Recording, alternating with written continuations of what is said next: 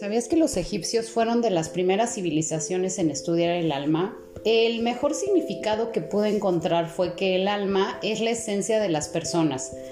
Aquello que forja su identidad se trata de un regalo de Dios que hace único a cada individuo. Esta fue la más bonita, la verdad.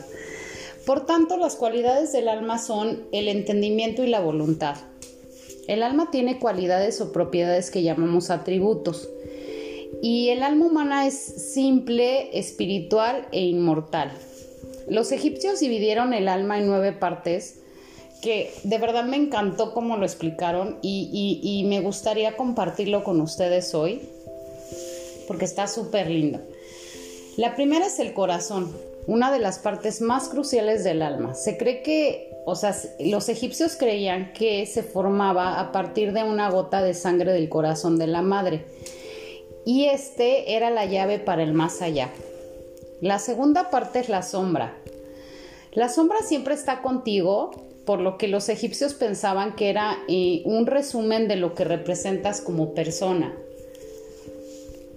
Después sigue, o sea, obviamente les dieron nombres, pero la verdad es que unos los quité porque X, o sea, qué importa qué nombre le pusieron los egipcios. Pero bueno, la tercera se llamaba, lo la llamaron Ren, que es el nombre. El nombre que recibes al nacer se proporciona, o sea, es el que te dan cuando naces y, y ellos creían que te volvía inmortal y que sería recordado por siempre. ¿No? Entonces, fíjense, hasta la importancia que tiene el nombre que, tu familia te asigna, porque tiene que ver con, con, todo lo que te forma a ti y lo que eres. Después sigue el cuarto, que es el va, que es la personalidad. En va se encuentra todo lo que hace a una persona y todo lo que nos hace únicos. O sea, la gente cree que somos súper comunes, pero no es cierto. O sea, cada alma es única y es especial por alguna razón. Después sigue uno que llamar, o sea, el número 5 que llamaron K, que es la vitalidad. Como para los egipcios el alma vivía más allá de la mortalidad del cuerpo, el K era lo que diferenciaba las almas vivas de las muertas. Entonces tu K es lo que te diferencia de estar vivo a muerto, ¿no? Y después viene el Kat, eh, que, tiene que ver con el cuerpo. El cuerpo humano es la forma física del alma y sirve como enlace entre el mundo terrenal y el más allá. O sea, digamos que, ¿cómo, se diré, cómo les diré? Cada alma busca un cuerpo, ¿no? Como un medio, es como tu, tu vehículo, pero bueno, finalmente es lo que le sirve al, al alma para estar aquí.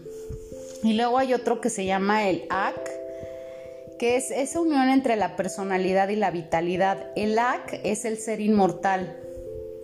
Después sigue el Sahu, que es el juez. El Sahu era la personificación del Ak, el ser inmortal que se aparecía en forma de fantasmas mientras dormías.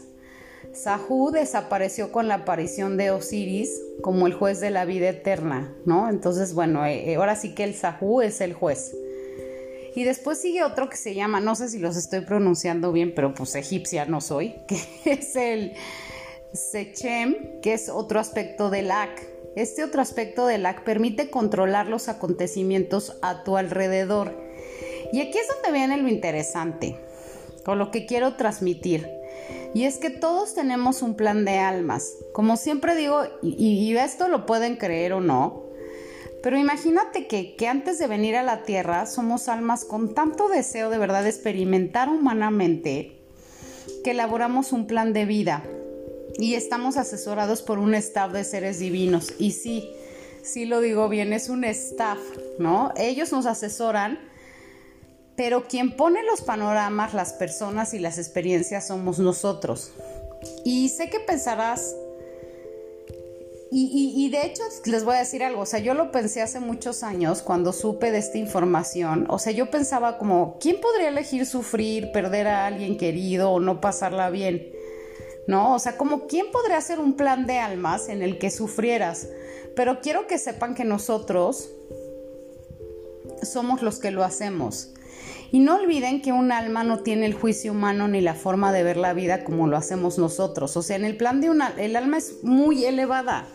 El alma no tiene sentimientos humanos en, cuanto a, o sea, no, no, tiene juicio, ni ve la vida como nosotros. Eh, o sea, el alma quiere siempre experimentar, quiere sentir las cosas. ¿no? Imagínate que el alma tiene mucha teoría y quiere hacerlas real, o sea, las quiere vivir. Un alma está dispuesta a aprender, a sanar, a reparar el daño que pudo haber causado en otras vidas. Y yo siempre digo que el alma tiene mucha más información de la que nosotros creemos.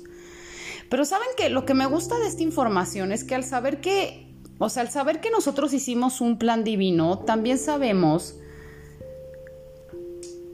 o, haciéndolo consciente, ¿no? O sea, si hicimos un plan desde un nivel de almas, también sabíamos cuando lo hicimos que podíamos con este plan.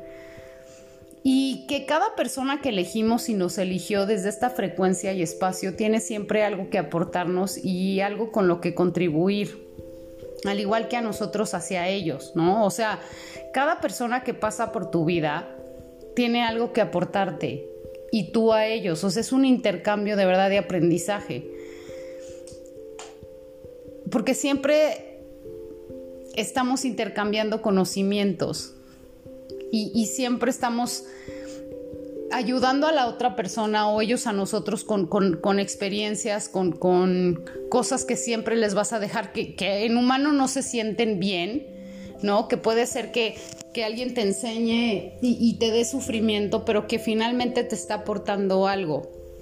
Y, también ya creo que lo había comentado, pero bueno, si no lo vuelvo a decir, muchas veces quien más te daña en plano humano es quien más te ama en plano espiritual, porque fue el alma que estuvo dispuesta a ser el villano de tu, de tu, de tu historia para que tú pudieras ascender y aprender. Entonces, al considerar que nunca somos víctimas, sino los creadores de nuestra vida y destino. A mí me parece súper, de verdad, qué chingón y qué liberador sentir que siempre podemos arreglar y mejorar las cosas, ¿no? O sea, que, que no, no sé, mucha gente cree que hay como un plan escrito y que no se puede cambiar, pero sí se puede, o sea, tú hiciste tu plan de vida, de vida y lo puedes cambiar cada día. Y no eres como un títere de Dios que Él decide qué caminos tomas y qué vas a hacer, porque si hay algo que respetan estas, estos, este staff de seres divinos es siempre, siempre, siempre nuestro libre albedrío y eso me parece increíble, o sea, de verdad, el, el que siempre tengas el poder de cambiar las cosas y de decidir, ¿no? Entonces, recuerden que Dios no es el culpable ni el responsable de nuestro plan divino, pero siempre está la energía para sanar, liberar y sentir esta felicidad, ¿no? Entonces, cada vez que tengan un problema en su vida, cada vez que se encuentran en una situación que los rebase, que se sientan como como si Dios hubiera escrito un libro de sus vidas. Recuerden que ustedes pusieron estos acontecimientos y que es increíble como cada día en nuestra experiencia humana estamos haciendo los escenarios y, creando y poniendo a los personajes de nuestros escenarios que nos van a ayudar a sanar, que nos van a ayudar a avanzar, que nos van a ayudar a estar bien. Porque lo que yo he dicho es algo que nunca te enseñan cuando niño y es una información que de verdad nadie te da, es que tú vienes a ser feliz, ¿no? Y, pero que la felicidad no está fuera, como siempre creemos o como nos hacen sentir. O sea, la felicidad no está en cuánta ropa puedo comprar, cuántos seguidores tengo, cuánto dinero tengo, qué tan bien me veo, sino la felicidad está en mí, en, en todo lo que puedo experimentar. O sea, incluso hasta en un panorama menos positivo, ¿no? O sea, esta parte de cómo voy a saber qué es el amor si no he experimentado el desamor. O sea, acuérdense que detrás de cada luz hay una oscuridad, pero la, oscuridad es la parte que, que, te, que te ayuda como a equilibrar las cosas, que te ayuda a saber que si no, que si me siento triste puedo sentir felicidad. Entonces, bueno, amo esta información yo siempre digo, y, pónganlo en duda, no tengo un problema con eso,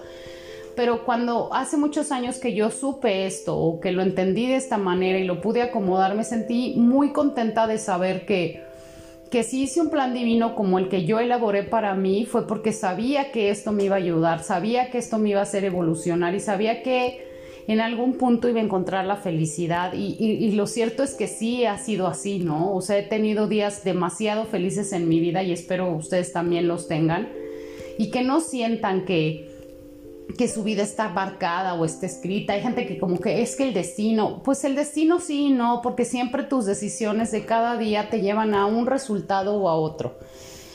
Entonces, bueno, para quien le guste este tema y, lo vea de esta manera y esté abierto a entender que, pues que nosotros somos los creadores de este plan divino terrenal, les recomiendo un libro que se llama El plan de tu alma. La verdad se me olvidó el autor, pero bueno, si ustedes lo buscan así como El plan de tu alma, lo van a encontrar, lo venden en Amazon, lo tienen en las librerías.